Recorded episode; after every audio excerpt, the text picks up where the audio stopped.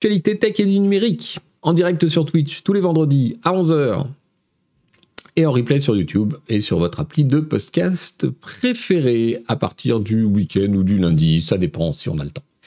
Si vous nous écoutez en podcast, si vous nous regardez sur YouTube, mettez un petit commentaire, mettez un petit pouce quelque chose, mettez une petite euh, étoile, mettez un petit truc pour nous faire remonter dans les algorithmes, parce que c'est ça aussi l'intelligence artificielle. Vous voyez, vous pouvez l'aider à mieux comprendre ce qui est bien. On va causer aujourd'hui euh, de l'ego d'Elon Musk. C'est un sujet apparemment inépuisable, mais on va quand même euh, s'y attaquer. On va causer un peu des révélations euh, de Forbidden Stories, le consortium de journalistes qui a enquêté sur les influenceurs et l'industrie de la fake news. On va causer, de quoi on va causer? On va causer intelligence artificielle, ou en tout cas ce qu'on appelle intelligence artificielle aujourd'hui, abusivement sur certains. Mais bref, l'intégration de ChatGPT dans Bing. Euh, il y a beaucoup de choses intéressantes à voir, notamment sur euh, l'UX qui a été euh, mis en place, sur un certain nombre de bizarreries et autres choses.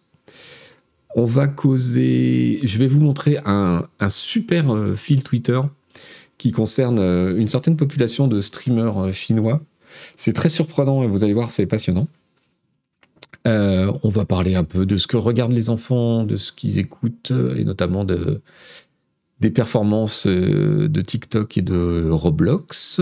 On va parler un petit peu de jeux vidéo, parce qu'il y a deux, trois infos euh, intéressantes à propos de Roblox, notamment sur les accords commerciaux entre Electronic Arts et le foot, puisque vous savez que le prochain, enfin le, le jeu de foot mondialement connu, FIFA, machin, d'Electronic Arts, ne va plus s'appeler FIFA. Euh, on va parler du Game Pass et puis on va parler de trois trucs avec des bonbons à la fin. Voilà, j'espère que tout le monde va bien. Pourquoi il n'y a pas de touche F5 sur les tels demande Harry Wally. Je sais pas. La cloche dans le pouce bleu. C'est un bon client, Elon Musk, un peu, un peu comme les NFT. Oui, tout à fait, c'est ce qu'on disait euh, dans le, dans le pré-show.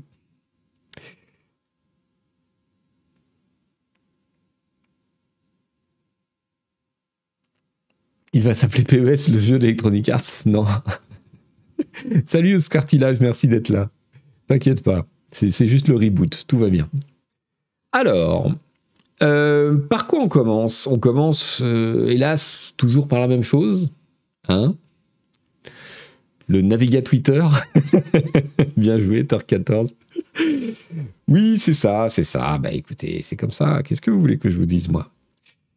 Euh, ma petite scène préférée, voilà. Elon Musk a créé un système spécial pour que vous voyez ses tweets en premier. C'est une histoire absolument incroyable euh, qu'a détaillé euh, la newsletter Platformer. Et, et c'est juste fantastique. Ce qui s'est passé et ce que raconte l'article, c'est que après le Super Bowl euh, dimanche dernier, donc dans la nuit de dimanche à lundi, euh, à 2h30 du matin, euh, l'équipe de Musk a convoqué une réunion spéciale des ingénieurs Twitter avec un sujet absolument urgent. Pourquoi est-ce que les tweets d'Elon Musk sont moins populaires que les tweets de Joe Biden? Et c'est à peine croyable. Il faut lire l'article pour le croire, mais donc, ce qui s'est passé, c'est que euh, Biden a tweeté sur le Super Bowl, Elon Musk a tweeté aussi sur le Super Bowl, et apparemment, euh, le tweet d'Elon Musk ayant moins d'engagement, euh, a suscité moins de, réactions que le tweet de Joe Biden, qui est quand même président des États-Unis, excusez-moi, eh bien, ça l'a rendu fou, le Elon.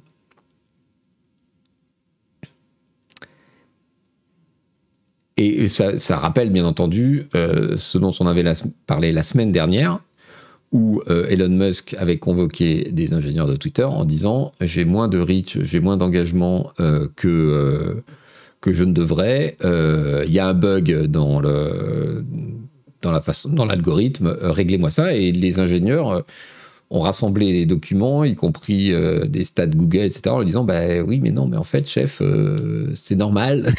voilà, c'est l'algorithme fonctionne comme il faut. Donc aujourd'hui, il prétend euh, qu'il s'agissait de corriger un bug qui faisait qu'il était moins euh, mise en avant que Joe Biden. Mais l'article aujourd'hui euh, dit autre chose. Et notamment que euh, il a donc en urgence amené environ 80 personnes au boulot pour réparer l'algorithme de Twitter. Et désormais, les tweets de Musk sont sous un régime particulier qui fait qu'ils sont amplifiés mille fois par rapport aux tweets de tout un chacun. Alors, oui, c'est complètement anecdotique. Oui, c'est complètement idiot. Oui, c'est. Euh, oui, c'est absurde. Et en même temps, euh, pourquoi on en parle? Pourquoi je décide de vous en parler Parce que voilà, on pourrait dire. parce que je trouve que c'est symptomatique euh, des, bouleversements très profonds qu'Elon Musk est en train de d'infliger, j'ai envie de dire, à ce qu'est la définition d'un réseau social. C'est-à-dire que aujourd'hui, on voit bien euh, par son, euh, euh, son activité permanente et sa volonté permanente de, de, changer les choses autour de lui que c'est plus un réseau social, c'est son média en fait. C'est son média. Voilà. De plus en plus, c'est le média de Musk. Et son, sa philosophie. Et après tout, on pourrait en discuter, pourquoi pas. C'est je l'ai acheté avec mon pognon, euh, en l'occurrence avec le pognon de Twitter. Mais bon, ça c'est le problème des montages financiers. Mais je l'ai acheté, je suis le PDG, euh, je décide ce qui s'y passe et euh, je décide que eh bien, la voix du PDG et propriétaire doit porter plus qu'autre chose. pourquoi pas? Parlons-en. Il y aurait des arguments pour dire oui, pourquoi pas? Mais euh, c'est plus la définition de ce qu'on avait d'un réseau social. Voilà. Vous voyez, euh, on en a parlé plusieurs fois ici. jamais Zuckerberg ne s'est mis en avant comme ça. Jamais les inventeurs et patrons de WhatsApp avant lui n'avaient fait ça. Jamais sur Instagram non plus. c'est quelque chose voilà, on est en train de voir muter un réseau social en un truc différent. Alors, euh, bien, moins bien, tout le monde peut donner son avis. Euh, mais en tout cas, c'est une mutation qui est en cours et qu'il faut observer pour ce que c'est, c'est-à-dire un changement de nature.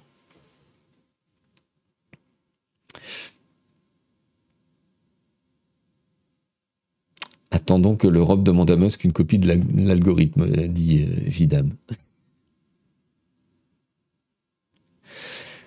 Myrdine le fou. Du coup, Twitter devient un éditeur en mettant en avant certains sans passer par un algorithme.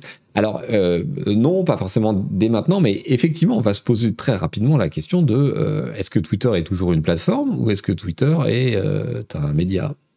Et il y a des conséquences juridiques sur le statut de la boîte, sur la, la, responsabilité qu'elle a sur ce qu'elle publie. Dafinga, au moins, il n'avance pas masqué, comme c'est souvent le cas pour les propriétaires de grands médias. C'est pas faux. Et, quand je disais, il y aurait une discussion à avoir et il y a peut-être des arguments en sa faveur, c'en est un. C'est-à-dire que effectivement, euh, il n'avance pas masqué. Effectivement, on a tous des exemples. Prenons euh, Murdoch, prenons d'autres moguls de la presse qui euh, avaient très clairement la main, aujourd'hui Bolloré en France, avaient très clairement la main sur ce qui se passait sur leurs médias et euh, n'hésitez pas à euh, faire passer les messages que eux voulaient, tout en euh, s'en défendant. Donc, oui, ouais, c'est une vraie discussion, hein, c'est pas.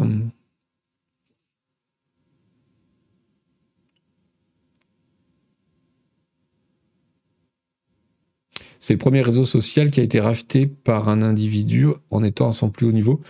Euh, bah, quand Zuckerberg rachète Instagram, non, il y a des rachats, il y en a déjà eu. Hein.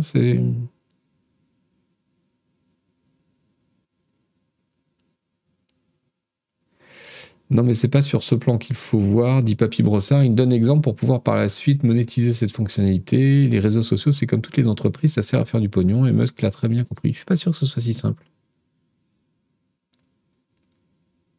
Je suis pas sûr que ce soit purement une question d'argent, en fait.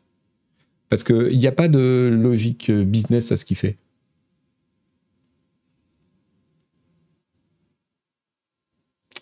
Qui que ce soit, les réseaux sont au service des intérêts de leurs propriétaires, dit l'ergonome. Je ne vois pas le changement de nature, c'est juste qu'Elon est particulier. Euh, je ne suis pas d'accord non plus. Je ne pense pas que Facebook soit au service de Zuckerberg de la façon dont Twitter devient au service d'Elon Musk.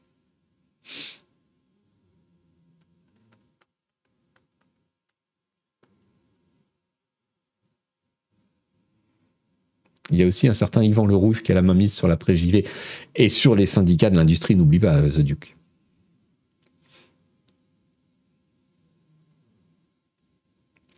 Il a plus acheté Twitter pour l'influence que pour l'argent. Astrologie. C'est une vraie question.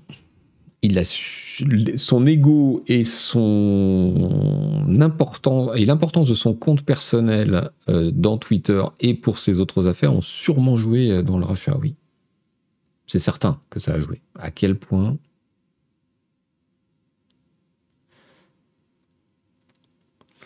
Myrdine Le Fou, c'est directement Zuckerberg qui a racheté Instagram ou c'est Facebook? Non, c'est pas directement Zuckerberg, effectivement, c'est Facebook.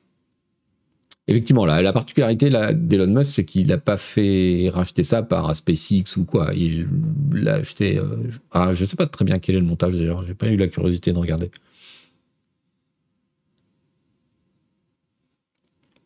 Salut Cyclope Kilouche. Et bienvenue sur le chat. Vu la nature des échanges SMS qui ont été révélés, je ne pense pas qu'on puisse être convaincu que la strate derrière le rachat de Twitter soit un calcul très intelligent. C'est surtout une question d'ego. Oui, ça a été une impulsion, puis il a essayé de. Il s'est rendu compte qu'il avait fait une connerie, il a essayé de faire machine arrière, puis finalement il n'a pas pu, il a fait ouais, je suis Elon Musk après tout, what the fuck? C'est l'impression que ça donne, effectivement.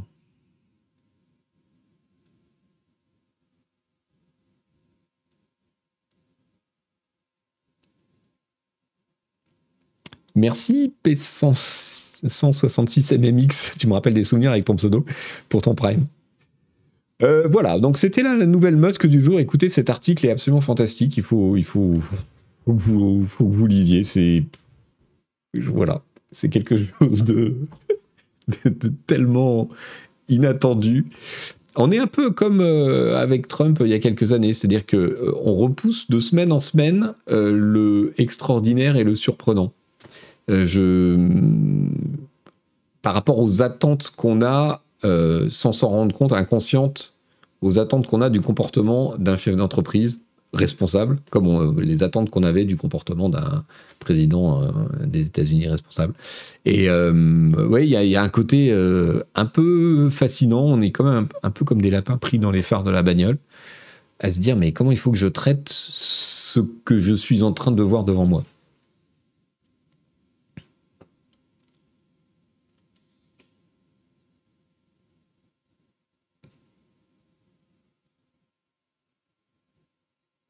Les limites du passage des bornes est pulvérisé en permanence. La voiture va de plus en plus vite. Bon, voilà. Alors, euh, écoutez, je, pense que. Que dire de plus hein. Alors, la grande nouvelle de la semaine, en termes d'information, euh, c'était.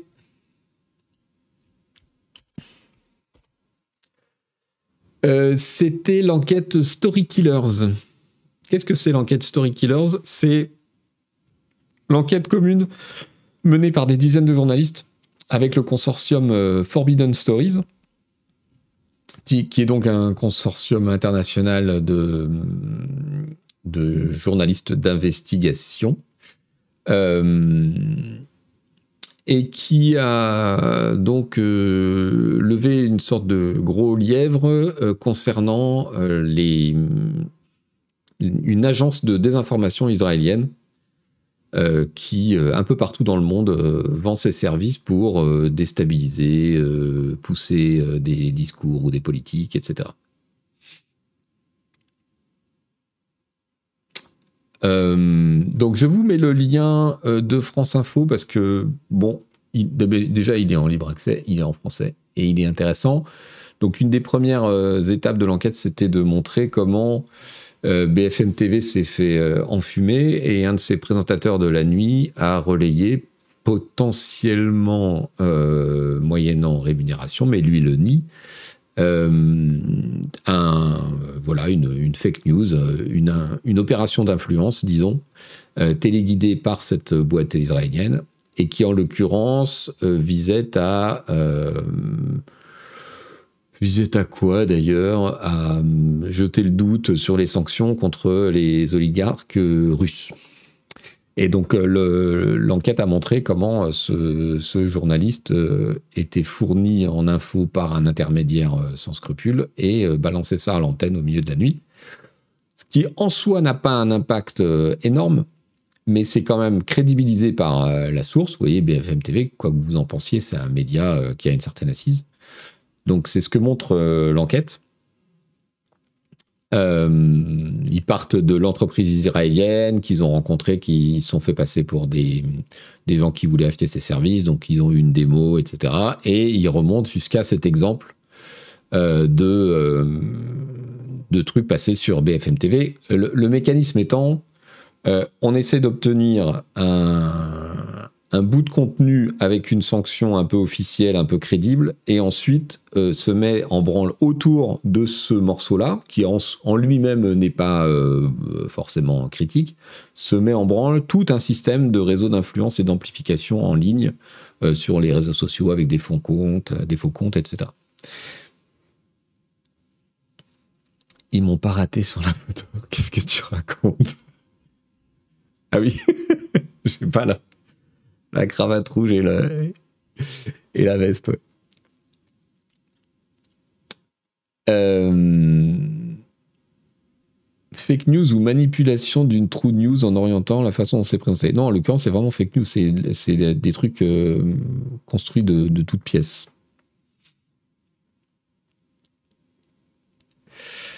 Euh, donc voilà, le, premier truc intéressant, c'est de voir comment euh, ces, opérations fonctionnent toujours en ayant, en cherchant à avoir un point d'ancrage. Alors, quelquefois, ils réussissent à infiltrer un truc établi. Quelquefois, ils établissent des espèces de faux médias, mais qui semblent euh, crédibles.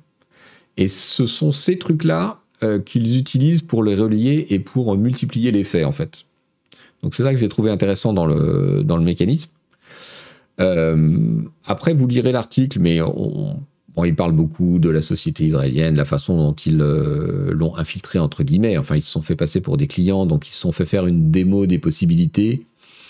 Euh, et notamment comment la société a tout un une écurie de faux profils sur les réseaux sociaux, des faux profils qui sont validés, etc et qui permettent euh, d'avoir euh, des faux tweetos ou des faux, euh, comptes Facebook crédibles d'apparence qui ont un minimum d'activité pour passer les filtres à spam et à, et bot des, plateformes et s'en servir ensuite pour relayer le contenu qu'on veut. avec une démonstration des possibilités. voilà. Angel Ras qui nous dit avec ce système, le propagandiste classique devient magiquement propagandiste avec une source officielle le lendemain. Voilà, c'est ça.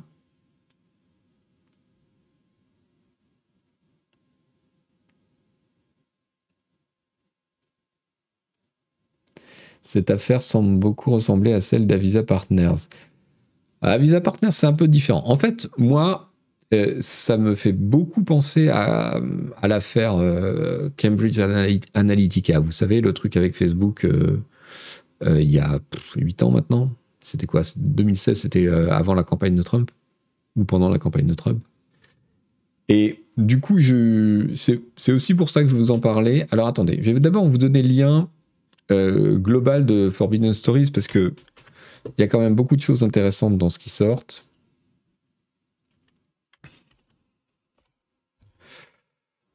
Voilà.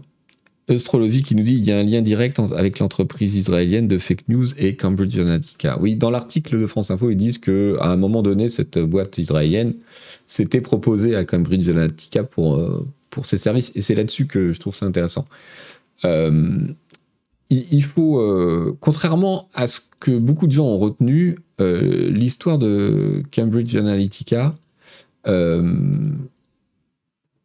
c'est en partie un.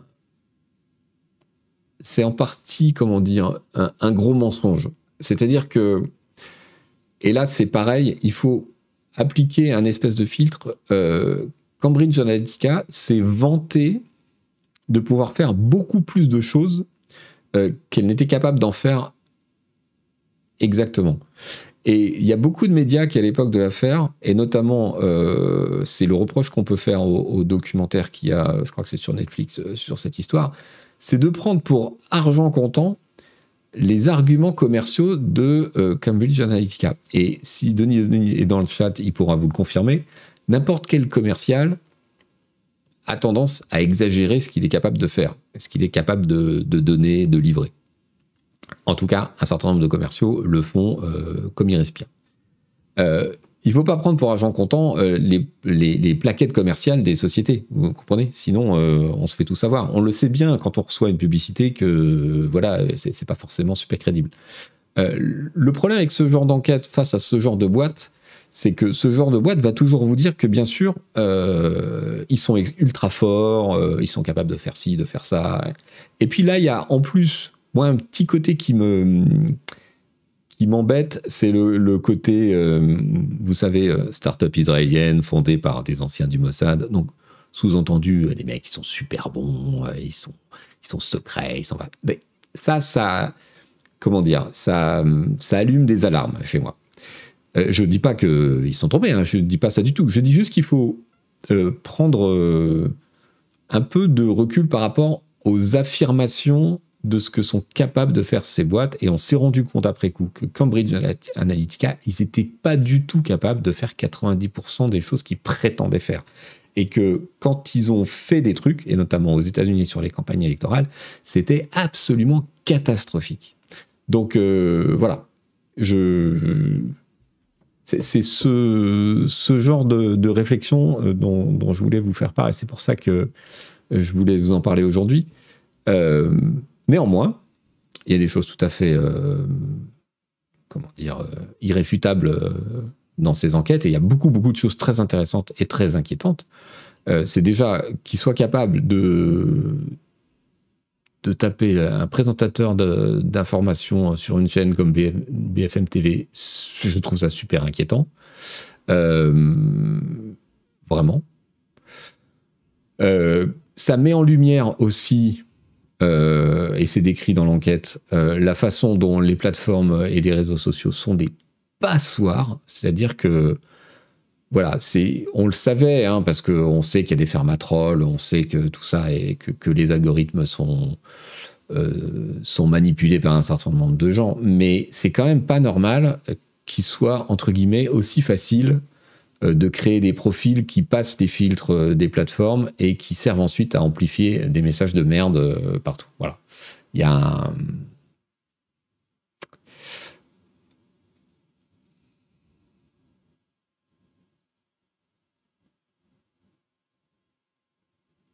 Angel Ras qui lui dit Vu les anciens de nos services secrets qui cachetonnent comme des bras cassés après, il faut effectivement pas mythifier. Oui. Au moins, ils ont un beau dashboard.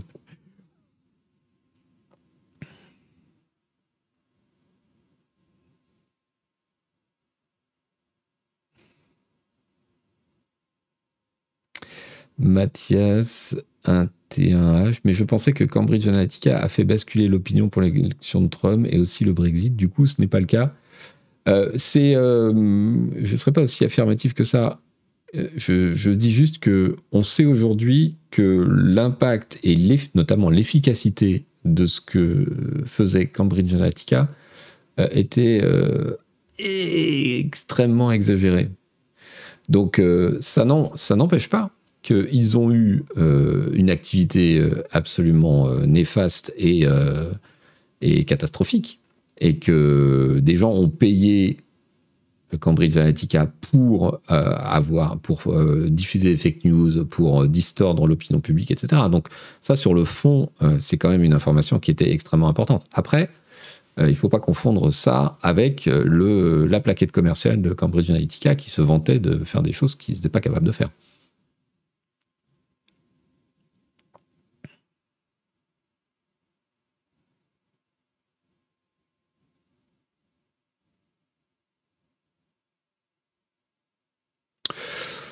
Voilà, voilà.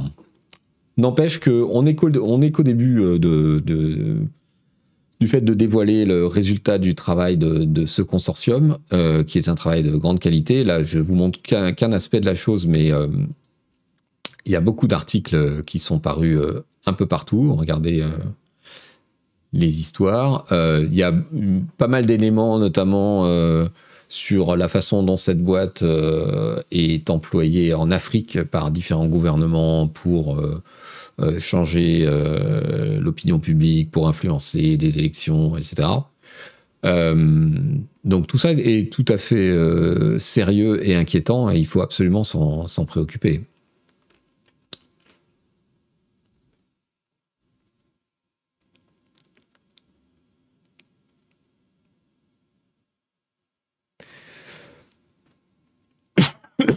Gorilla Zilla, les réseaux sociaux vont-ils trouver le moyen de lutter contre ces faux comptes En ont-ils seulement l'envie?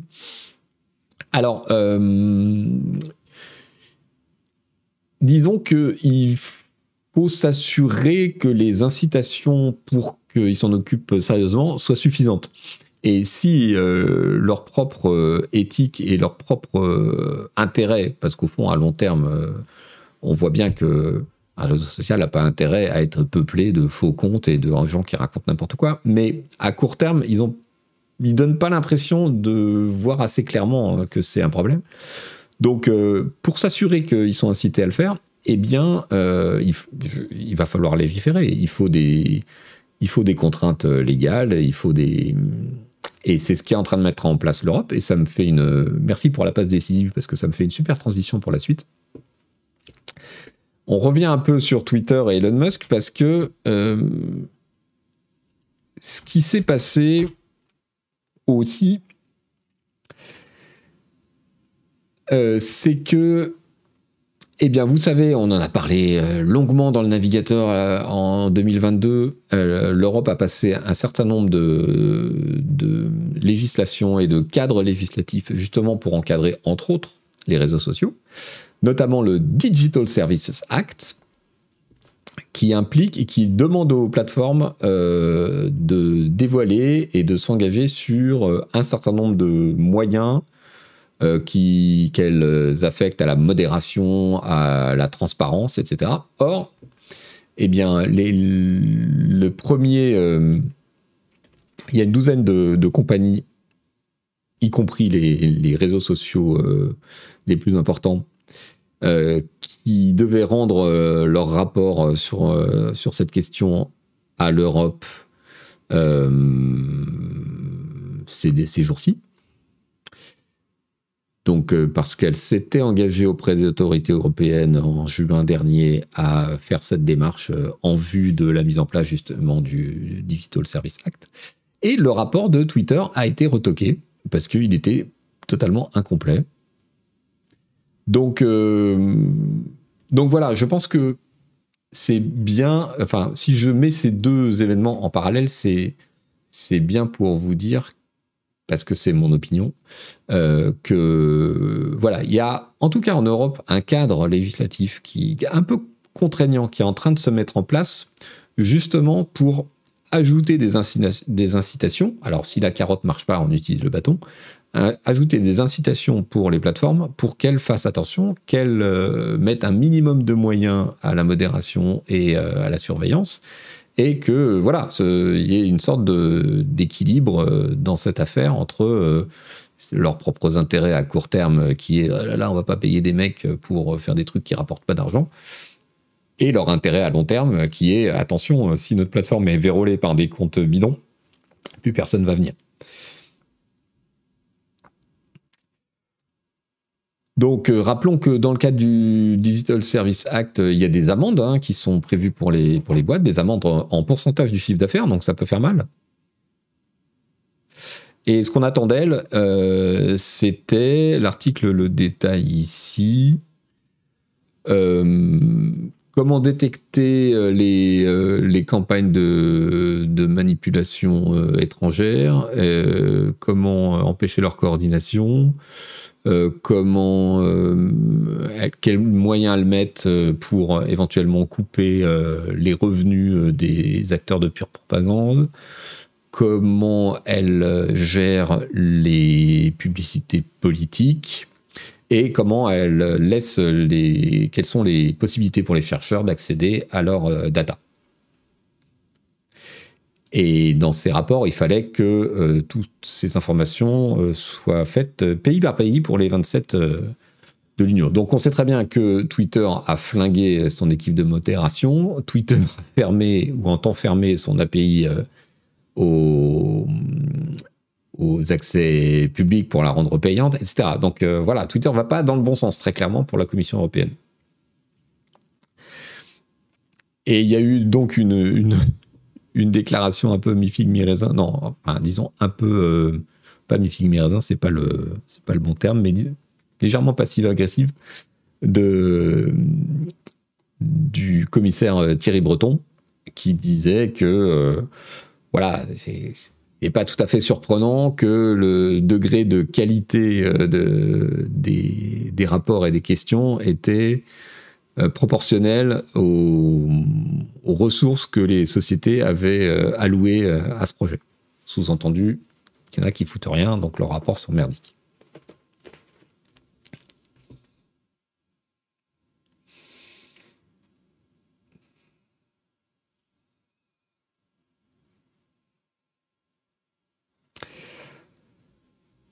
Donc voilà. dans le même cadre, parce que l'information fait son chemin. Il y a Facebook qui a communiqué sur euh, des nouveaux outils de transparence publicitaire, hein, disent-ils.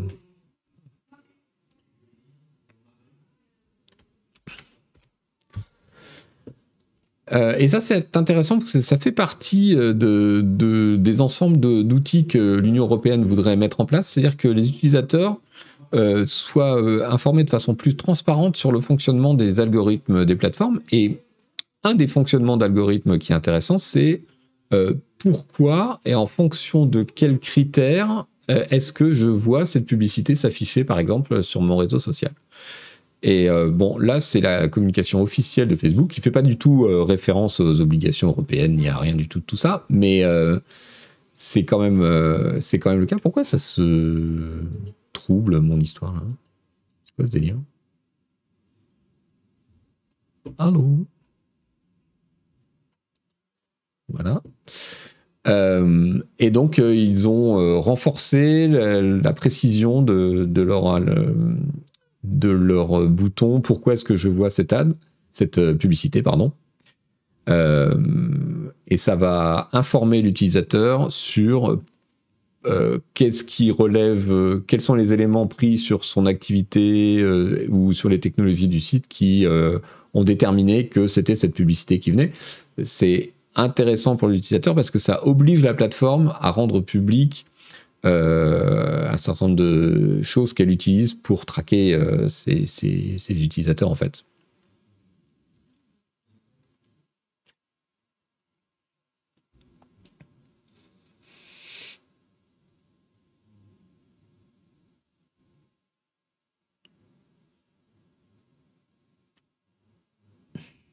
En parlant de transparence, oui, il y a mon browser qui fait des siennes. C'est cela. Ah, mais j'ai pas euh, mis à jour euh, les petits sous-titres, c'est lamentable. Voilà. Donc on était dans la, partie euh, social network. Elle est toujours pas terminée cette intro, oui. HBK Live qui nous dit c'est bien, c'est pédagogique aussi. Oui, tout à fait, c'est pédagogique sur la façon dont ça fonctionne. Et alors, Facebook ne mentionne absolument pas l'Europe dans sa page. Pourquoi nous faisons ça? Ben, C'est pour votre bien, tout ça. Mais bon, c'est directement lié, euh, effectivement, euh, à la pression euh, réglementaire que, que l'Europe et d'autres hein, législateurs dans le monde commencent à, empiler sur, sur les plateformes, bien entendu.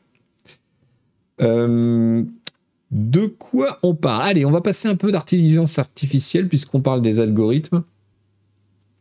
Vous savez que hum, la semaine dernière, on a beaucoup parlé de hum, l'intégration de ChatGPT dans Bing et euh, euh, je vous ai fait part de, mon inquiétude en tant qu'éditeur de presse hum, et pour la presse en général sur ce que ça impliquait sur le fait de détourner du, trafic euh, de, des sites qui produisent du contenu. C'est-à-dire, je résume, mais en gros, Internet, c'est des gens qui produisent du contenu, et puis des gens tels que Google, les moteurs de recherche, euh, qui euh, indexent ce contenu à fond et éventuellement y renvoient. Et c'est comme ça que toute une partie du modèle économique de la presse euh, en ligne fonctionne, c'est-à-dire être bien placé sur Google pour que les gens qui font une recherche euh, fassent apparaître le lien vers votre article, ensuite cliquent vers votre article, arrivent sur votre site, et là, vous pouvez vendre de la pub aux annonceurs en fonction de l'audience que vous avez, par exemple. Bon, nous, on n'est pas concerné par ça parce qu'évidemment, euh, on est un média payant. mais néanmoins, ça reste important d'apparaître dans les, dans les recherches parce que bah, parce que voilà, si on veut trouver de nouveaux clients euh, et qui arrivent vers notre contenu et se disent ah mais ça a l'air vachement bien ça, bah, c'est payant, je vais m'abonner. Pour avoir ces nouveaux clients, il faut quand même qu'on soit visible quelque part. Bref, si vous mettez là-dedans, dans cet écosystème qui est imparfait, qui fonctionne mal, qui suscite des tas de polémiques parce que les éditeurs disent que Google euh, euh, sur son moteur de recherche leur a piqué toute la pub et qu'elle ne leur envoie pas assez, etc. Bon, c'est une discussion euh, qui est en cours depuis dix ans. Mais si vous ajoutez là-dedans euh, le fait d'une intelligence artificielle, en tout cas d'un automate tel ChatGPT, intégré dans le moteur de recherche et qui, quand vous allez, par exemple, comme j'ai fait ce matin, taper une requête sur quels sont les trois meilleurs claviers bureautiques pas chers, oui, c'est voilà. Vivez ma vie d'entrepreneur. De, euh, euh, la page de recherche m'a amené à une dizaine de liens, plus les liens, les sponsors au-dessus, euh, qui reprenaient des titres d'articles et de comparatifs qui avaient été faits parfois sur des sites français, parfois sur des sites anglais, etc. Qui était exactement le but de ma recherche, c'était d'aboutir à ces trucs-là plutôt que de devoir aller chercher sur chaque site. Et là, je clique sur plusieurs sites et je tombe sur leurs différents comparatifs. Si demain, à la place de ça, j'ai Bing qui me dit Eh ben, écoute, Coco, mon intelligence artificielle, non seulement elle a été chercher les liens les plus pertinents, mais en plus, elle a résumé les articles. Et voilà, je te le montre euh, dans, un, dans un petit encadré euh, que les meilleurs euh, claviers, c'est ci, c'est ça, et tu n'as même plus besoin de cliquer sur les articles. Alors là, on est dans une situation où le moteur de recherche euh, s'approprie le contenu euh, des producteurs de contenu et devient non seulement euh, une porte d'entrée bien gardée, mais aussi un, une substitution à ce qu'ont fait les autres et tire profit de ce qu'ont fait les autres de façon encore plus directe. Bon.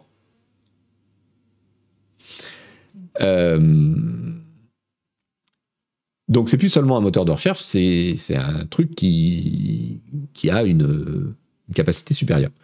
Euh, voilà, c'était le, Je vous ai résumé très longuement la discussion qu'on a eue la semaine dernière. Par rapport à cette discussion, je vous propose ce fil Twitter de Monsieur Gaël Breton, qui justement s'intéresse à l'UX c'est-à-dire à, l'expérience utilisateur, euh, telle que la version bêta de Bing euh, la propose. Et vous voyez que c'est très intéressant parce que dans l'état actuel, alors ça ne dit pas que ça, sera tel quel ou que ça restera tel quel, euh, Microsoft a choisi de faire cohabiter les deux contenus de façon assez séparée. C'est-à-dire que vous avez toujours à droite la liste des X liens les plus, euh, les plus pertinents d'après le moteur de recherche, ce qui est le, disons, l'UX Google euh, classique, à gauche. Et à droite, en revanche, vous avez un petit encadré avec euh, le, le, résumé fait par, entre guillemets, ChatGPT, même si on va voir que c'est plus compliqué que ça. Donc, on a toujours, comme il le signale dans, son, dans sa capture d'écran, euh, les, sites principaux qui ont euh, la part belle, parce que c'est l'emplacement principal, clairement, dans, la page, c'est le truc qui est le plus visible. Et en ce qui concerne euh, la partie chat, enfin la partie automate, on voit pas tout d'emblée, on doit cliquer pour avoir plus d'infos. Voilà, on n'a pas tout du premier coup. L'interface dans son fil, on voit qu'elle est un peu différente sur mobile évidemment, un peu différente pardon sur mobile évidemment, mais que quand même le, la réponse de l'intelligence artificielle ne prend pas toute la place parce qu'elle est, résumée. Il faut cliquer pour en avoir plus. Et ce qui est très intéressant dans ce qu'a fait pour l'instant Microsoft Taping, c'est que dans la réponse de ChatGPT, ils ont inclus les liens et les références qu'a utilisé l'automate pour euh, créer sa réponse. Donc vous avez toujours les références des sites de contenu. Euh, après, il y aura débat sur euh, qu'est-ce que ça vaut en termes de SEO, en termes de liens cliqués, etc. Et bien sûr que c'est problématique encore. Mais en tout cas, c'est pas aussi catastrophique que, pour l'instant que ce qu'on pouvait craindre dans le pire scénario. Euh, voilà, il donne des exemples de, ses recherches et il montre que euh, voilà, les liens vers les différents sites euh, sont, sont, encore bien présents dans la réponse du, robot. Et, que, et par ailleurs, il l'explique aussi, et ça c'est un, un reproche euh, très fréquent en ce moment, c'est qu'il y a beaucoup de conneries. Et dans son résumé, euh, même sur des questions, alors là il, prend une requête euh, qui lui demande, où il demande un, téléphone avec une bonne caméra et, un prix donné, et le truc lui ressort des, des âneries. Voilà. Moist von Lip oui, non, tu n'es pas en retard pour les bonbons.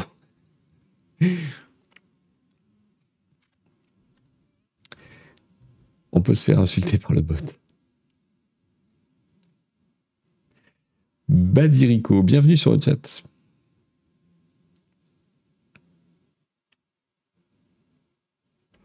Alors, qu'est-ce que vous en pensez?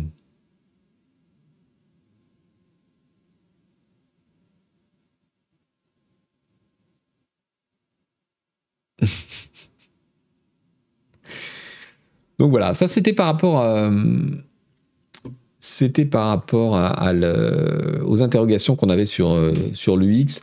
Ça règle pas le problème. Et notamment, bon, moi je suis sur la liste d'attente pour cette bêta, j'ai toujours pas eu accès, donc euh, je, voilà, j'ai pas pu expérimenter le truc en vrai et faire mes petits tests. Euh, ça ne neutralise pas les inquiétudes des éditeurs de contenu, hein, des créateurs de vrai contenu, parce que il est évident que ça reste une couche intermédiaire de plus, et donc il va y avoir encore plus de déperdition par rapport aux, utilisateurs. Mais c'est moins inquiétant que ce qu'on aurait, ce qu'on a pu penser. Voilà. Euh, bon, à suivre, hein, parce que, bon, évidemment, après, le diable va être dans les détails. Hein tout ça est, en bêta. Euh, Microsoft et Bing peuvent tout à fait euh, choisir de changer complètement le, layout, la, mise en page de leur truc. Euh, comment va s'organiser dans, un futur où ça, ça existe Comment va s'organiser la pub là-dedans? Est-ce qu'on va payer pour être dans les liens qui apparaissent en premier et à quel point, etc. Enfin, tout ça comme on le disait la semaine dernière, il y a tout un nouvel écosystème qui va devoir se créer autour de ça. Alors pas demain, pas la semaine prochaine, pas l'année prochaine peut-être, mais très vite, très très vite. Moi j'en suis persuadé. Et donc tout le monde va devoir revoir ses techniques de SOE, euh, ces techniques d'achat de, liens sponsor, etc. C'est un tout nouveau système qui va se mettre en place et c'est assez normal que les acteurs de l'écosystème actuel, qui sont déjà en difficulté, hein, on parle de la presse et, des sites euh, euh, qui reposent sur le gratuit, euh, soient inquiets de ce bouleversement.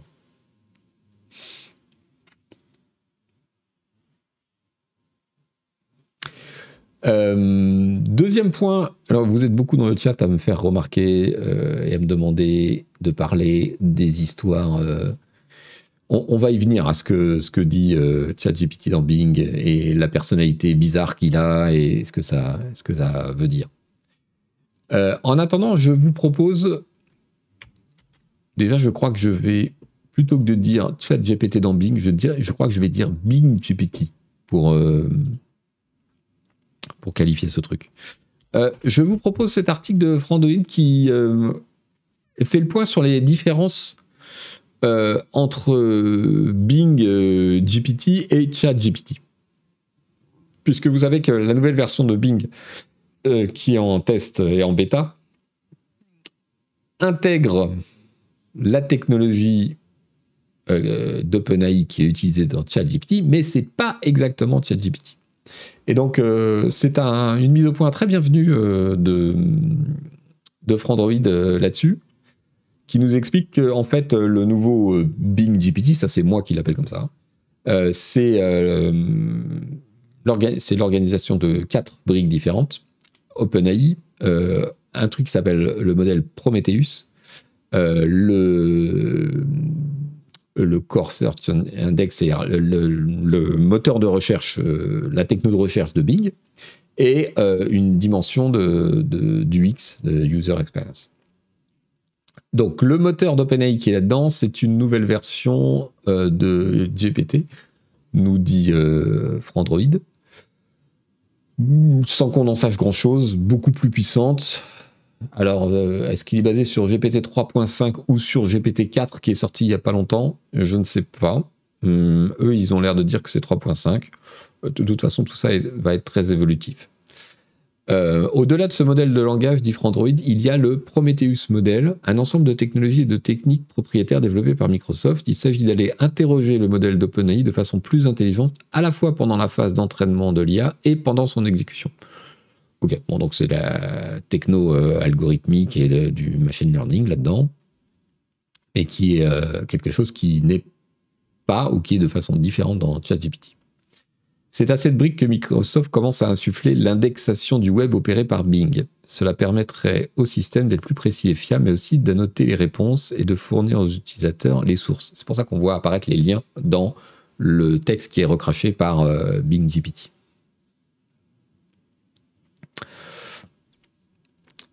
Euh, sans entrer dans les détails, Microsoft explique avoir appliqué le modèle de données de l'intelligence artificielle à l'index de Bing, c'est-à-dire la façon dont Bing index de recherche, c'est la façon dont Bing a ratissé euh, le, web et a hiérarchisé euh, ce qu'il avait trouvé, euh, pour améliorer la pertinence des résultats de recherche. D'après la firme, il s'agit de la plus grosse amélioration à la pertinence de la recherche sur le web en deux décennies. et je signale au passage que donc c'est Cassim Ketfi qui a signé cet article, merci à lui. Euh, je signale au passage qu'il a pris un exemple euh, qui n'est pas complètement neutre pour, euh, pour tester son truc. donc il a cherché Gotose. Salut Gauthier dans son dans son Bing GPT et et voilà, et ce qui est revenu, c'est que voilà, Bing n'avait pas compris que Gotos était parti de Gamecult il y a déjà longtemps de cela. Et donc il lui demande, tu es sûr qu'il travaille encore pour Gamecult? Oui, je suis sûr. il a publié son dernier test sur Gamecult le 12 février 2003 sur le jeu Horizon de Forbidden West. Ouh là là. Il a participé au podcast, au podcast Quick Load, euh, où il a parlé de ses jeux du moment avec ses collègues de Gamecult, etc. Donc voilà, les, limites du modèle, elles, sont encore très très visibles. Euh, concrètement, ChatGPT et BingGPT racontent pas mal de conneries, faut être clair.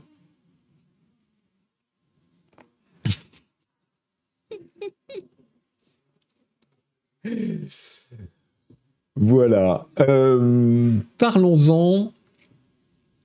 Euh, je vous, euh, je vous donne le lien vers un article assez marrant de The Verge, le site américain, euh, qui nous dit Microsoft Bing euh, est un menteur. Euh,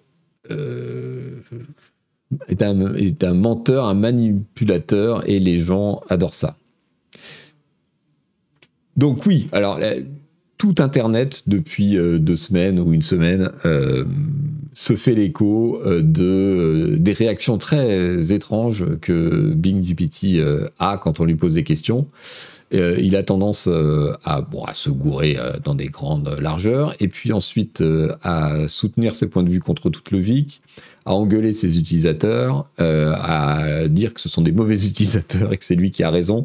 En fait, il a tout un, il a un ton qui est tout à fait inhabituel et qui est assez drôle et qui est assez addictif en fait. C'est-à-dire que beaucoup de gens s'amusent avec, avec le truc.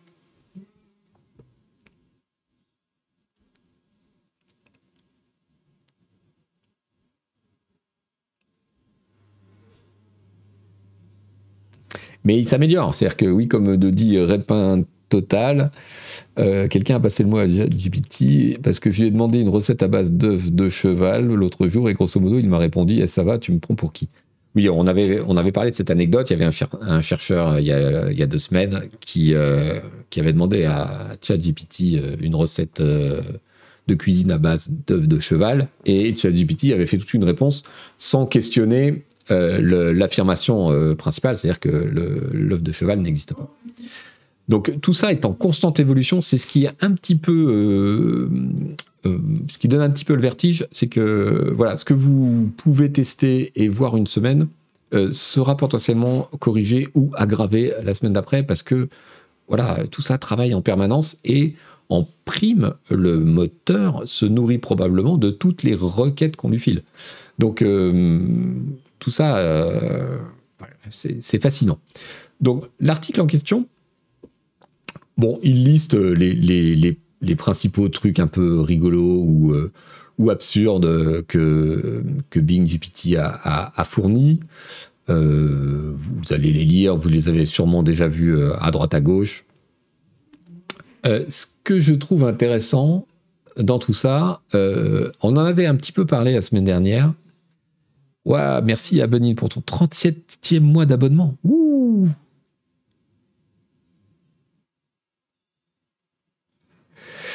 Euh, tout ça est en bêta. Voilà. le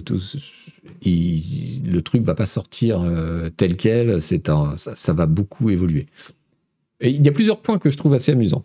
Euh, d'abord, le fait que, vous savez, on en a parlé la semaine dernière, quand Google a voulu contrer l'annonce de Microsoft en avançant une de ses propres annonces et en, mettant en avant euh, sa propre techno dans un clip et que la techno en question a produit une erreur, mais une erreur qui était du genre euh, qui, le, Hubble euh, s'est enfin il s'était trompé sur le fait que le télescope n'avait pas permis de découvrir telle exoplanète. C'était un truc vraiment très pointu.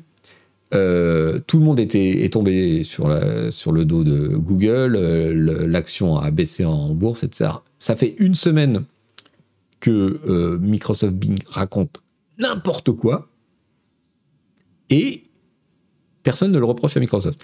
Donc il y a un truc qui est très bizarre et qui est très amusant, c'est aussi cette, cette, différence d'approche.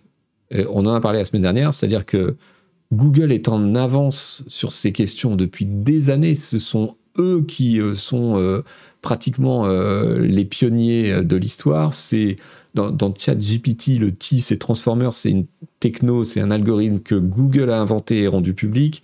C'est DeepMind chez Google qui a fait un travail extraordinaire et, a été pionnier dans un certain nombre de choses en deep learning. Et Google est très très prudent avec tout ça. Alors qu'en face, vous avez OpenAI, euh, donc euh, une espèce de start-up soutenue par Microsoft, entre autres, euh, qui a décidé d'aller à fond la caisse, quitte à faire des conneries. Et Microsoft, qui n'est pas la société qu'on aurait forcément deviné vouloir faire ça, marche sur le même pas. C'est-à-dire que Microsoft, ben voilà, lâche son, son truc alors qu'il n'est pas parfait, alors qu'il dit des conneries, et au lieu que ça lui retombe dessus, eh ben, euh, finalement, ça se passe bien. Euh, c'est assez curieux quand même. Carton Chaton, bienvenue sur le chat, nous dit parce qu'on a l'habitude de voir Microsoft dire des conneries à longueur de temps. c'est une autre. C'est peut-être l'effet trombone. oh, merci Moeva pour l'abonnement niveau 2. Merci beaucoup. Merci Arcadie52 aussi. Et en fait, il y, a deux choses. D'abord, il faut savoir que euh, aujourd'hui, euh, plus de la moitié des revenus de Google, c'est le moteur de recherche. Donc c'est 55%, je crois, du chiffre d'affaires. C'est 5% chez, chez Microsoft. Donc déjà, euh, vous n'êtes pas dans les mêmes niveaux de sensibilité au truc. Microsoft peut se permettre de faire des gaffes, c'est pas grave. Google, c'est un peu plus chaud. Et puis, vous partez d'un truc où Bing, il y a encore, allez, 6-8 mois, si je vous proposais d'installer Bing, vous alliez me rironner. Je veux dire, ça n'existait pas. Bing, c'était 5% de part de marché. Je crois à peu près, entre 3 et 5. Euh, le truc n'existait pas. Vraiment. N'existait pas au sens où, euh, moi, ça, c'est un peu comme la musique dans les jeux vidéo. Le premier truc que je fais, c'est de la baisser à 10%. Le premier truc que je fais sur une nouvelle bécane, c'est d'empêcher Bing d'être mon, d'être mon truc euh, par défaut. Vous voyez, donc. Euh, et là, on parle de Bing. On est tous en train de parler de Bing et de parler. Alors, en un sens positif, parce qu'il se passe quelque chose, il y a une transformation. Alors, certes, c'est des conneries, ça fait rire, etc. Mais n'empêche que on n'a plus la même euh, approche de ce moteur de recherche. Donc c'est tout bénéf pour Microsoft et je suis très impressionné du fait qu'ils aient compris ça. Je ne sais pas si c'est un accident qui est arrivé et ils se sont dit Oh mon Dieu, vous savez, un peu comme euh, Oh mon Dieu, il faut qu'on fasse quelque chose. Non, attendez les gars, les gens aiment bien. Ah ok, bon, on va le laisser. Ou bien si c'était euh, une, une stratégie développée en disant non mais on va prendre le risque, on va y aller et, si ça si ça merdoit, ça va passer, on va s'améliorer et il faut se blinder euh, contre les critiques et puis finalement ça se passe bien. Je ne sais pas lequel est des deux, j'aimerais bien savoir. On saura peut-être dans quelques années. Bad buzz is being buzz. Mais oui, c'est ça.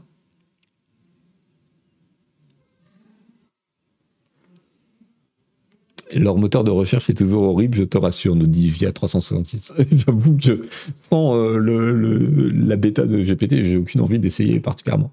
Moi, je vous l'avais dit la semaine dernière, j'avais vu apparaître euh, depuis 6-10 euh, mois dans la presse américaine des témoignages de, journalistes de la tech qui disaient Ah, mais vous savez, au fait, j'utilise Bing et bah, c'est pas si mal que ça, et pour telle et telle raison.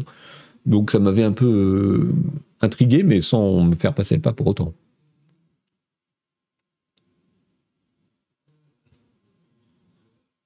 C'est Microsoft, donc c'est probablement une expérimentation désorganisée. Je suis pas certain que ce soit dans l'ADN de cette boîte tellement. Ben Mylord, bienvenue sur le chat. C'est vrai, Bing part de tellement loin qu'il gagne malgré tout en crédibilité avec ses histoires, mais surtout en notoriété en fait. C'est ça le truc. C'est-à-dire que là, on est dans une, espèce de, narration où c'est euh, c'est inversé en fait. Microsoft, euh, il y a encore euh, deux ans, c'était la vieille boîte qui était euh, mise en difficulté par Google, la nouvelle boîte entre guillemets. Et là aujourd'hui, on a un Microsoft qui est en, mode start-up. On va aller vite, on va casser des trucs, c'est pas grave, voilà. Quelle est cette magie? Quelle est cette sorcellerie?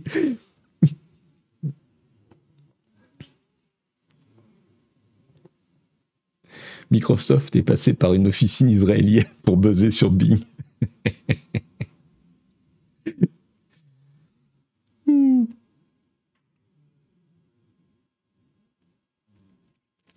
Oscar Tillage qui nous dit Ah, mais il existe d'autres moteurs de recherche que l'ICOS Waouh. Ok. Allez, on quitte un peu Microsoft et Google pour passer sur une boîte de presse aux méthodes autoritaires et aux riches tentaculaires. Presse non-stop et canard PC, bienvenue. Qu'est-ce qu'on a en stock pour vous aujourd'hui? Toujours notre numéro de février en grande partie consacré un énorme dossier sur le jeu de vidéo avant Internet. On vous raconte comment c'était de tester des jeux euh, professionnellement avant Internet, comment ça se passait, et puis aussi euh, des choses que peut-être vous avez vécues, les mises à jour interminables, les années LAN, la recherche des CD, des plus produits, euh, le marché des trucs et astuces, etc. bref, le numéro de, de Canard PC en kiosque. Voyez À la couverture spéciale, nous dit Baboulouf. Salut Marlotte Brando. Ingénieur Fraps qui nous dit Je l'ai fini hier, c'était top ce gros dossier. Ah bah merci. Alors, puisque tu parles d'abonnement numérique, Adrien Bib, je voudrais attirer votre attention sur le fait que, en ce moment, sur le site, nous avons deux articles très intéressants. Euh, d'abord, le test du PlayStation VR 2 par notre ami Furolite, euh, qui est sorti hier. C'est un très long test et c'est super qu'on ait Furolite pour faire ça. J'avoue que c'est des compétences qui nous manquaient. Euh, qui a passé en revue donc euh, tous les aspects de ce nouveau casque VR, qui a quand même la particularité d'être plus cher que la console qui l'accompagne. Donc, bon, autant vous dire que c'est pas pour aujourd'hui que la VR va trouver le chemin du grand public, parce que bon, avant on avait un problème où on disait ouais la VR, bah, il y a plein de possibilités, mais c'est quand même cher. Et là, euh, Sony fait hmm, hold my beer. oui, c'est cher, mais on va le rendre encore plus cher, histoire de. Bon, ceci dit, euh, voilà, euh, ça, ne convaincra que ceux qui sont déjà convaincus. Mais 600, euh, 600 euros pour un casque VR2, sachant que c'est pas compatible avec les jeux du casque VR1. mais, mais je vous recommande quand même l'article de Furolite pour votre information personnelle et pour ce qui décrit de l'évolution de, de la technologie, c'est assez intéressant. Voilà, voilà. Vitrine technologique entre autres. Euh, puisque je suis l'Elon Musk de cette émission, je, vais également vous encourager à lire mon propre article, parce que, après tout, hein.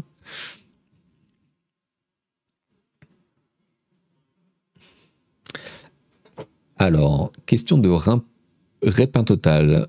Très content d'avoir vu un papier signé par Kabuka, personne de grande qualité, personnalité emblématique du Discord CPC. D'autres one-shots sont prévus dans ce genre et quelques passionnés dans la commune qui ont parfois du talent. Mais oui, tout à fait.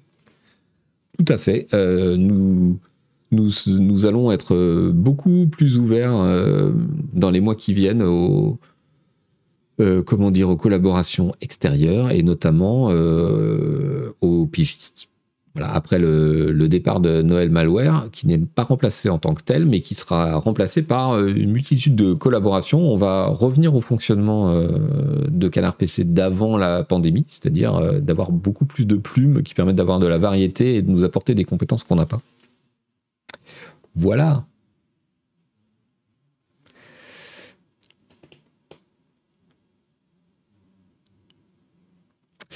Euh, donc personnellement, j'ai publié mon coin du jeu euh, qui porte sur une question intéressante, c'est celle des euh, jeux russes, et en particulier bon, Atomic Heart, puisque c'est l'actualité.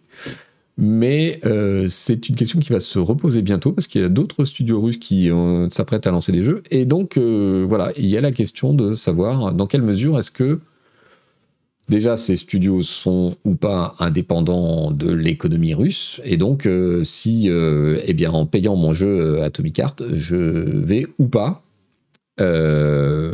participer indirectement à la guerre, à l'effort de guerre russe, parce que le, studio en question, par le biais des taxes, des impôts, va enrichir l'État.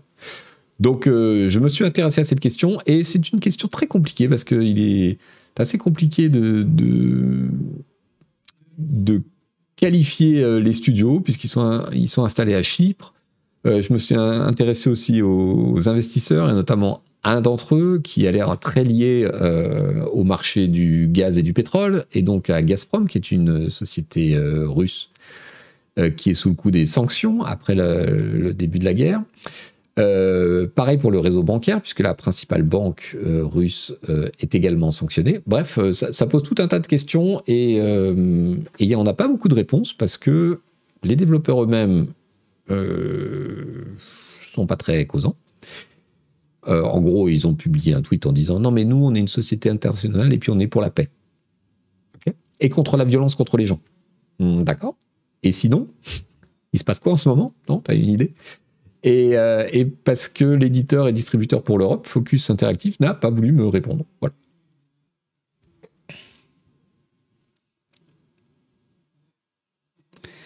Est-ce que c'est l'équivalent en jeu vidéo de la question faut-il autoriser les Russes à participer au JO de Paris?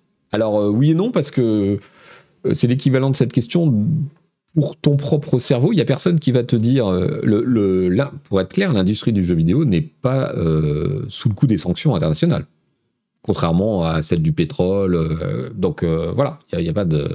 Après, c'est euh, à chacun ses comment dire ses critères et son, son fonctionnement. moi, je suis mal à l'aise aujourd'hui à l'idée de d'acheter un, le jeu d'un studio russe. Je ne saurais pas expliquer exactement pourquoi. C'est pas forcément très rationnel, mais c'est pour ça en fait que je me suis lancé dans cet article, c'est pour me dire parce que vraiment la question de base, ai-je envie d'acheter un jeu vidéo russe, un jeu vidéo russe pardon, euh, c'est la question que je me posais. Et donc euh, voilà, je suis allé euh, à la recherche de quelles sont les réponses que je pourrais m'apporter à moi-même et quels sont les critères. Manji Kips, le jeu va être Day One dans le Game Pass. Absolument, ça fait partie de, de la question. Alors je l'aborde pas dans cet article, mais c'est une, c'est un truc assez euh, paradoxal parce que Microsoft s'est retiré du marché russe. Mais en revanche, euh, bah, Microsoft, comme Focus Interactive, hein, euh, ne voit visiblement pas de problème à distribuer un jeu russe.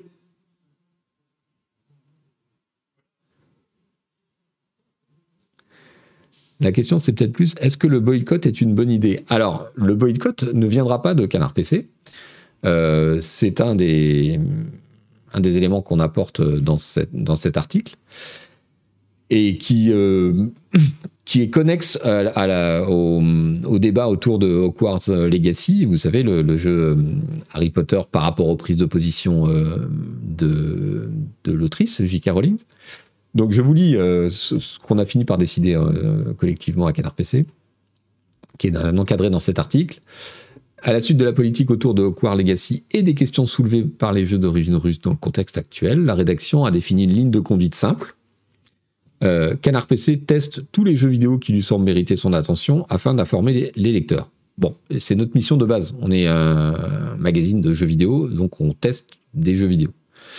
Euh, mais on choisit aussi, on ne teste pas tous les jeux qui sortent. S'il y a des contenus qui sont dégueulasses, on peut tout à fait choisir de voilà, que ça mérite pas notre attention et de pas tester. Mais en l'occurrence, si ça mérite notre attention, on informe nos lecteurs.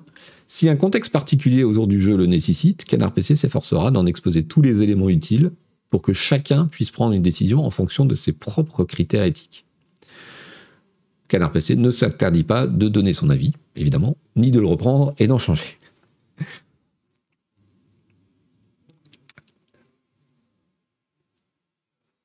On contextualise exactement. C'est l'idée. C'est qu'on a deux. Euh, en fait, il y a deux. Euh, il y a deux pôles. C'est euh, on est une presse consacrée aux jeux vidéo, donc on vous informe sur le jeu vidéo. Si on boycotte les jeux, on peut pas vous informer. voilà, comment vous voulez être informé sur un jeu qu'on a boycotté. Et en même temps, on est journaliste et on prend ce métier au sérieux même si on est dans un domaine qui n'est pas celui de la défense nationale. Et notre métier, c'est aussi de vous dire, euh, bah, il y a ce jeu, ok, mais il n'y a pas que ce jeu, attention, euh, il y a tout un contexte autour qui est intéressant et qui peut influer sur votre propre envie, votre propre décision, euh, votre propre position. Et on vous donnera éventuellement la nôtre ou pas, mais surtout, on vous donne les éléments pour vous forger la vôtre. Voilà. Les Russes ne sont pas responsables de leur dictateur. C'est exact. Black Pudding, c'est exact, et je le dis dans le dans l'article. Euh, il y a une question très importante. Il ne s'agit pas de considérer tous les Russes comme responsables des actes de leurs dirigeants de leur armée. Nous pouvons difficilement, depuis le confort de nos canapés démocratiques, exiger des déclarations de vertu de ceux qui vivent dans une dictature, n'hésitant pas à arrêter ses citoyens pour un dépôt de fleurs sur un monument ukrainien ou un simple like d'un message critiquant la guerre. Ça, c'est tout à fait évident. Mais une fois que vous avez dit ça, il y a quand même dans la situation euh, des positions différentes et des trucs qui interrogent. Et il y a aussi, je les cite, euh, des développeurs russes qui ont pris des positions euh, tout à fait claires sur la guerre en Ukraine et qui sont encore actifs sur Twitter, donc j'imagine qu'ils ne sont pas dans un camp en Sibérie. Ce Duke, merci, c'est très bien. Bref, informé de manière objective, mais sans être neutre. Excellente formulation, merci beaucoup. The Real Bardamu, vous avez une opinion sur le contenu du jeu, jouer un, agent du KGB dans un empire soviétique qui semble glorifié, ça fait partie du contexte de tout ça. C'est-à-dire que quand on choisit de mettre ça dans son jeu, c'est un petit peu délicat ensuite sur Twitter de se retrancher derrière on fait pas de politique.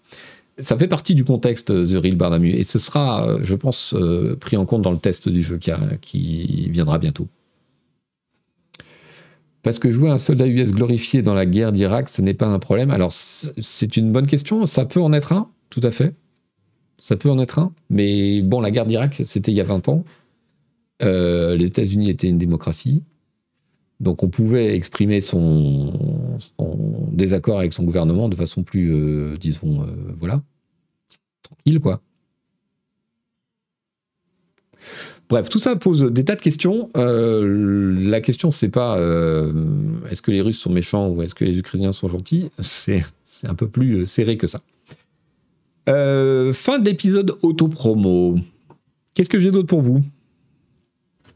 Ah oui, c'est un truc super. Voilà. J'ai découvert ce fil, Twitter absolument extraordinaire. Et j'ai découvert du même coup euh, un, univers que je ne connaissais pas. Salut les gens de Silence on Joue et merci d'atterrir par ici. Bienvenue, bienvenue aux gens de Silence on Joue. Euh, regardez cette petite vidéo dont je vous euh, ai coupé le son. C'est quelqu'un qui filme sous un pont en Chine vous voyez des streamers, en l'occurrence euh, principalement des streameuses, qui sont installés sur le trottoir avec tous leurs bardas, euh, leurs petits euh, projecteurs lumineux, les pieds pour les smartphones, et, c'est visuellement c'est assez étonnant. ça fait très ambiance cyberpunk, et j'ai halluciné qu'est-ce que c'est que ce bordel? Et le, fil en question euh, est très intéressant parce que euh, la nana explique ce qui se passe. Je vous fais défiler les photos pour que vous vous rendiez compte. Vous voyez, là, c'est un autre endroit, euh, le long d'un mur. Vous avez des tas de streameuses chinoises très apprêtées qui sont assises par terre contre le mur et qui streament en direct depuis l'extérieur d'autres adossées à un mur. Alors elles ont tout un système avec leur téléphone euh, pour suivre, elles chantent. Euh, et c'est extrêmement bizarre de les voir un peu comme euh, on verrait des SDF chez nous, sauf que c'est pas du tout des SDF. Elles sont. Alors, qu'est-ce que c'est que cette histoire? Dafinga a la réponse. Ouais, exactement. Elles vivent pas du tout sous les ponts. Ce sont des, nanas et des mecs. Hein. Il n'y a pas que des nanas, mais il y a beaucoup de nanas euh, qui euh, ont la plupart du temps un, boulot euh, dans la journée et qui font ça le soir. Et en fait, les plateformes de stream chinoises, ou en tout cas une d'entre elles, dont j'ai pas le nom, je sais pas, mais en tout cas c'est celle qui est dans leur algorithme, ont tendance à favoriser les streams des gens qui sont situés géographiquement à côté du, de l'utilisateur. Euh, et ça fonctionne sur le principe du, pourboire. C'est-à-dire que les utilisateurs rémunèrent au pourboire à travers la plateforme de stream les, euh, streamers ou les streameuses. Et donc, en fait, euh, ces jeunes femmes-là, elles, se jouent du système en, en déplaçant leur, leur bordel de stream géographiquement dans les quartiers UP pour tromper l'algorithme et euh, se faire remonter plus facilement vers les utilisateurs euh, aisés qui ont plus tendance à typer, à, donner des pourboires. Donc euh, c'est ça le, truc, en fait, c'est juste une histoire de tirer profit d'une faiblesse de l'algorithme. Et celle qui fait, je trouve ça absolument fascinant, c'est du génie pourquoi pas faire un studio ambulant dans un van discret Ce serait moins creepy. Alors, ça demanderait beaucoup plus de moyens. Et puis, c'est comme, euh, c'est comme sur Twitch, c'est-à-dire que désormais, c'est devenu une partie intégrante de, euh, la, de la proposition. C'est-à-dire que elles font pas d'efforts pour avoir un décor derrière elles. Euh, ça fait partie du truc maintenant. Les, les, gens s'attendent à ça. Ça fait partie du truc de, de voir sa streameuse dans un environnement étrange. Euh, ce qui est décrit dans le, dans le stream également, c'est que Eh ben, il n'y a, pas de problème de sécurité d'abord parce qu'elles sont super nombreuses et parce que les autorités sont aussi là et, sont, euh, sont plutôt bienveillantes. Parce qu'on pourrait s'imaginer une série de jeunes femmes sous les ponts, voilà, bon, bof. Mais non, en fait. Et puis il y a même un côté collectif et entraide. Elles prennent euh, du coup leur repas ensemble. Euh, elles s'entraident. Enfin, l'auteur du film décrit euh, une espèce de communauté en fait qui se retrouve souvent aux mêmes endroits, etc. Comment elles font pour l'électricité? Eh ben, elles ont des, elles ont des batteries. les systèmes lumineux qu'elles ont euh, sont pas très consommateurs de, de de courant et euh, voilà, elles ont des, elles ont des batteries multiples.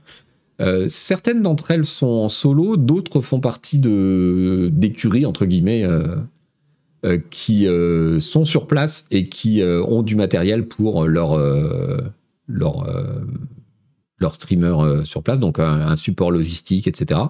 Il y en a qui chantent, il y en a qui peignent, il y en a qui font des tas de trucs. De, vu de loin, ça fait un peu dystopie. Ouais, c'est curieux, hein. Écurie, ça fait un peu pimp. Oui, mais écurie au sens agent, tu sais. T'as une écurie de, de talent. c'est vrai que c'est pas très flatteur, pardon. Ça fait artiste de rue, mais en stream. Et c'est exactement ça. C'est ça qui donne le côté euh, cyberpunk, c'est exactement ça. C'est les artistes de rue, mais en stream. C'est pour ça que je voulais vous montrer ça, parce que je suis tombé de ma chaise, et j'avais pas idée que ça pouvait exister. On voit euh, ici euh, le matos que ça implique. Beaucoup d'entre elles ont aussi euh, des micros extérieurs pour éviter de prendre le bruit qui tourne. Vous voyez que bon, là, les autorités sont là parfois quand il y a des débordements, mais il y, a même des événements qui sont organisés et les gens font plus ou moins n'importe quoi. regardez ces images, voilà, ça danse. c'est très variable euh, ce qu'il ou elle propose. Il y a des hommes qui streament du coup pour des femmes, dit l'auteur du. C'est pas que des jeunes filles qui streament pour des mecs, c'est aussi des hommes qui streament pour des femmes. Euh, bon voilà, c'est un univers euh, incroyable, je trouve. Je vous remets le, le fil Twitter. Si vous lisez l'anglais, vous allez découvrir cette histoire.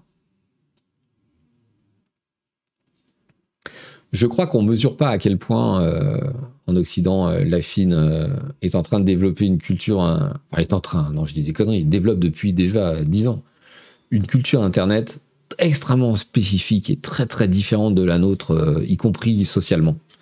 Et c'est moi j'ai vraiment le sentiment, ce sentiment-là que de temps en temps on est confronté à un choc des cultures euh, que nous, on juge. Euh, bon, ouais, ça peut paraître tout à fait effrayant, euh, mais ça n'est pas forcément.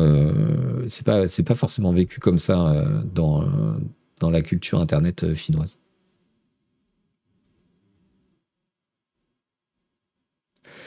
C'est le news direct selon les règles de la biologie. Ah oui, non, mais il faut pas montrer ça avec vous, évidemment. Évidemment. Qu'est-ce que j'ai d'autre? Je suis en retard je suis super en retard. Oh là là, il va falloir que je coupe.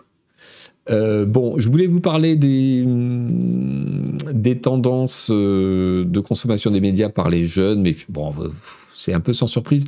Sinon que TikTok euh, a battu YouTube en minutes consommées depuis plusieurs années. C'est la troisième année consécutive. J'avoue que je n'avais pas réalisé. Euh, j'ai aussi vu que Roblox était toujours en tête des consommations euh, des jeunes en termes de jeux vidéo. Et j'avoue que ça me fascine parce que je connais très peu de jeunes autour de moi qui jouent à Roblox. Donc euh, c'est voilà. Qu'est-ce qu'il y a? Il y avait ouais, il y avait les médiamétries, mais ça on va passer vite. Roblox, puisqu'on en parle, bah, ils perdent toujours de l'argent. Hein. Et devinez quoi, ils s'en foutent complètement. Là, ils ont perdu quasiment un milliard de dollars cette année, soit deux fois plus que l'année d'avant. Et ils disent ouais ouais mais c'est normal. D'ailleurs on prévoit pas de gagner d'argent avant on euh, on sait pas quand. Ok.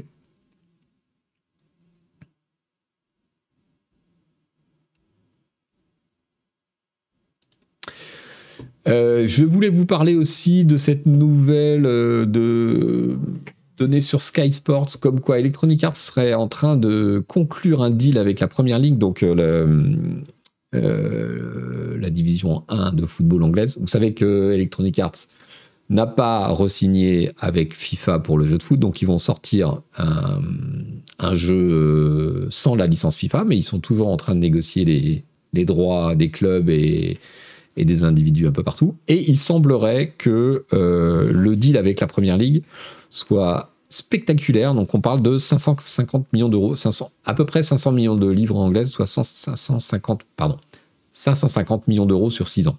90 millions d'euros par an pour avoir les droits euh, de la, première ligue. C'est juste gigantesque quand vous pensez que ça, c'est juste pour l'Angleterre. Il leur faut aussi les droits italiens, les droits espagnols, les droits français, bon, ça, c'est pas cher, les droits allemands, etc. Euh, qu'est-ce que j'ai d'autre? Ah, Je voulais vous parler de la Poste et de sa, lettre, de sa lettre rouge électronique qui fait un bid. La surprise générale. Je ne comprends pas pourquoi ça fait un bid. C'est pratique, non. Euh, c'est malin, non. Euh, ça marche, non. Enfin bref. Donc c'est fou. Apparemment, on serait que à 3500 lettres par jour en partant de. Attendez, il y avait le chiffre.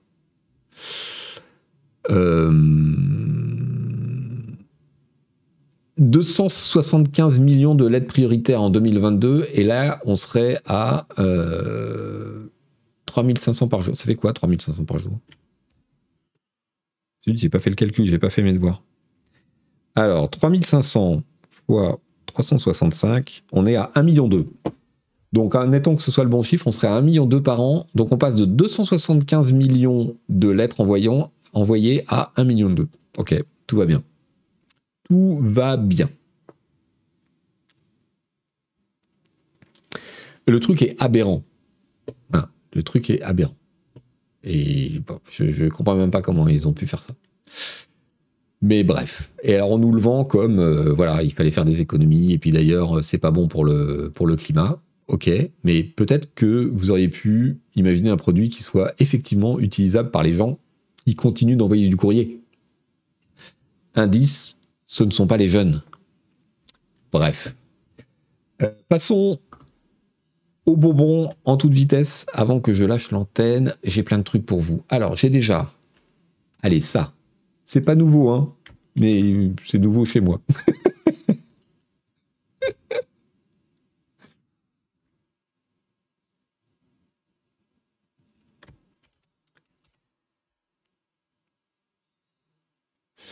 Euh, une représentation de tout ce qui tourne autour de la Terre le bordel qu'on a mis dans l'atmosphère, les amis.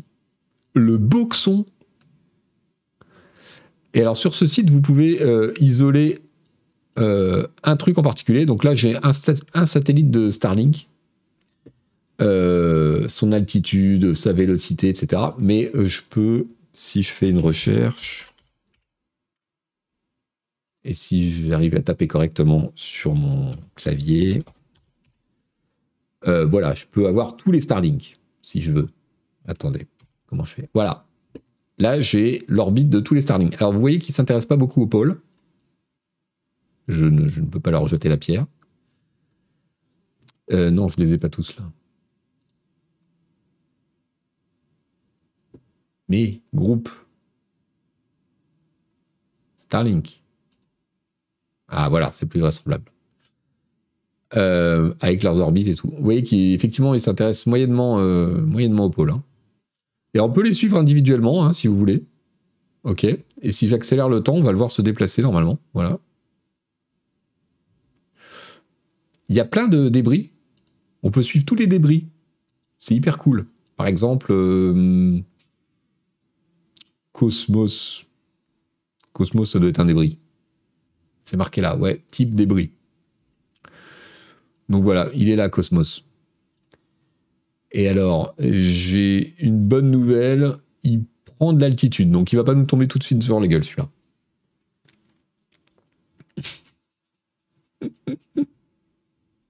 Comment ils entrent pas en collision les uns avec les autres Alors, je pense que pour Starlink, c'est calculé. Pour les débris, ça doit arriver. Hein.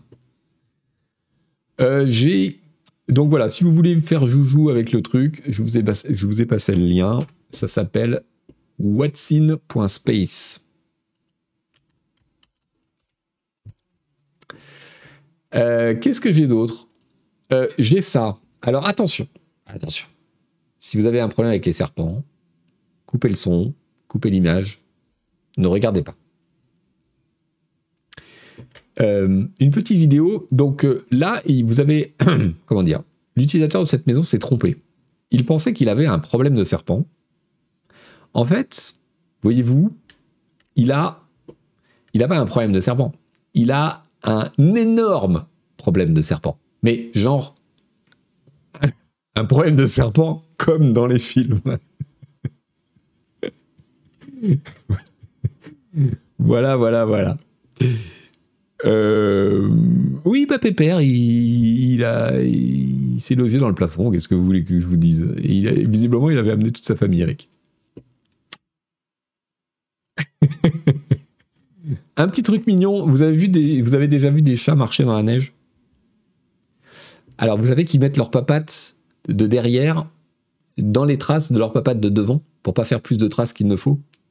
Regardez. Mais c'est encore pire. C'est-à-dire quand il y en a un autre qui passe derrière, il met les, papates dans les traces des papates de devant. Regardez-moi ça. Vous voyez? Et alors lui, là, il arrive. Oh là là, c'est tout froid. Non, je vais plutôt faire comme le copain et il met ses pieds exactement dans les traces.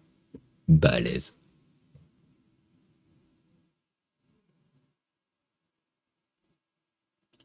Ils sont balèzes, ces chats. Euh, Est-ce que j'ai filé le lien avec les serpents? Peut-être pas, je sais plus. Je vous le donne.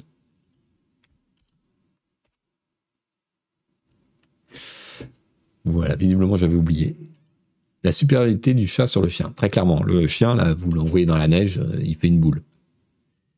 Euh, le lien vers les chats. Et euh, on va se quitter avec un petit peu d'amour, un petit peu de tendresse et un énorme câlin. Ce petit chat qui est installé sur un mouton et très clairement, très très clairement, ça a l'air de faire du bien.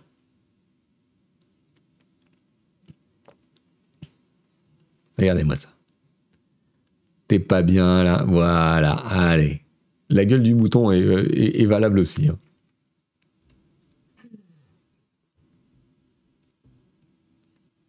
Le mouton est vivant, oui, le mouton est vivant. Le plaid vivant, c'est ça. Et ça pétrit. Voilà, voilà. Euh, je vous file ce lien euh, si vous voulez le partager. Et c'est l'heure de vous dire au revoir, de vous remercier beaucoup d'avoir assisté à ce navigateur et d'avoir participé dans le chat. Euh, merci à tous, portez-vous bien, passez un excellent euh, vendredi, un très bon week-end. N'oubliez pas que ce sont les abonnés euh, qui font vivre cette chaîne. Donc voilà, si vous avez l'occasion, passez nous voir un petit coup, lâchez votre petit abo. Ça permet de vous produire tout ce magnifique contenu. Voilà. Alors, en ce qui me concerne, je suis en vacances pour les deux semaines qui viennent. Donc, le navigateur va faire une pause de deux semaines. Et puis, je reviendrai la semaine du mars, le vendredi 10 mars. Voilà. Donc, ne vous inquiétez pas si vous ne voyez pas de navigateur apparaître dans notre chaîne en replay euh, pendant les deux semaines, c'est normal. C'est les vacances de la région parisienne ce soir. 17 février. Voilà, voilà. Merci à tous. Euh, excellente journée. Et puis, euh, ben, bon appétit dans le chat. Hein Allez, ciao, ciao.